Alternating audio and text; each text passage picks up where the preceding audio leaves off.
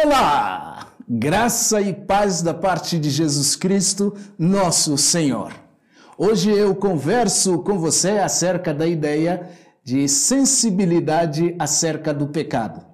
Livro do profeta Ezequiel, capítulo 36, versículo de número 26, nos diz o seguinte: Darei a vocês um coração novo, e porei um espírito novo em vocês Tirarei de vocês o coração de pedra e, em troca, darei um coração de carne.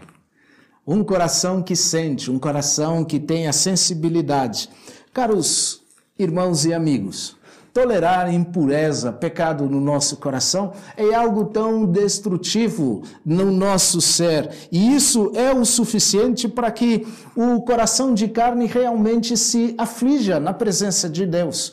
Um coração de carne é um coração que sente, um coração que procura fazer a vontade de Deus, é um coração que busca ter uma sensibilidade contra o pecado e fugir de tudo aquilo que é capaz de nos afastar da comunhão com Deus. Assim, ah, o coração de carne é um coração que tem um apego maior ao seu redentor. Lembra do sacrifício de Cristo na cruz. Lembra do que é fazer a vontade de Deus, como nos diz as Escrituras lá em 1 João: aquele que faz a vontade de Deus permanece para sempre. Isto é, as suas ações, as suas obras, elas têm duração eterna. O coração de carne, ele se manifesta no fruto do espírito. Buscar um coração leve, uma leveza, uma alegria, uma paz, um amor cada vez constante, porque afinal de contas, coração de carne é uma arma eficaz contra o pecado.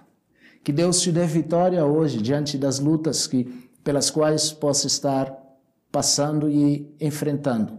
A maior delas é contra o pecado. Guarde o seu coração sobre tudo o que se deve guardar. Guarde o teu coração. Que Deus te abençoe. Amém.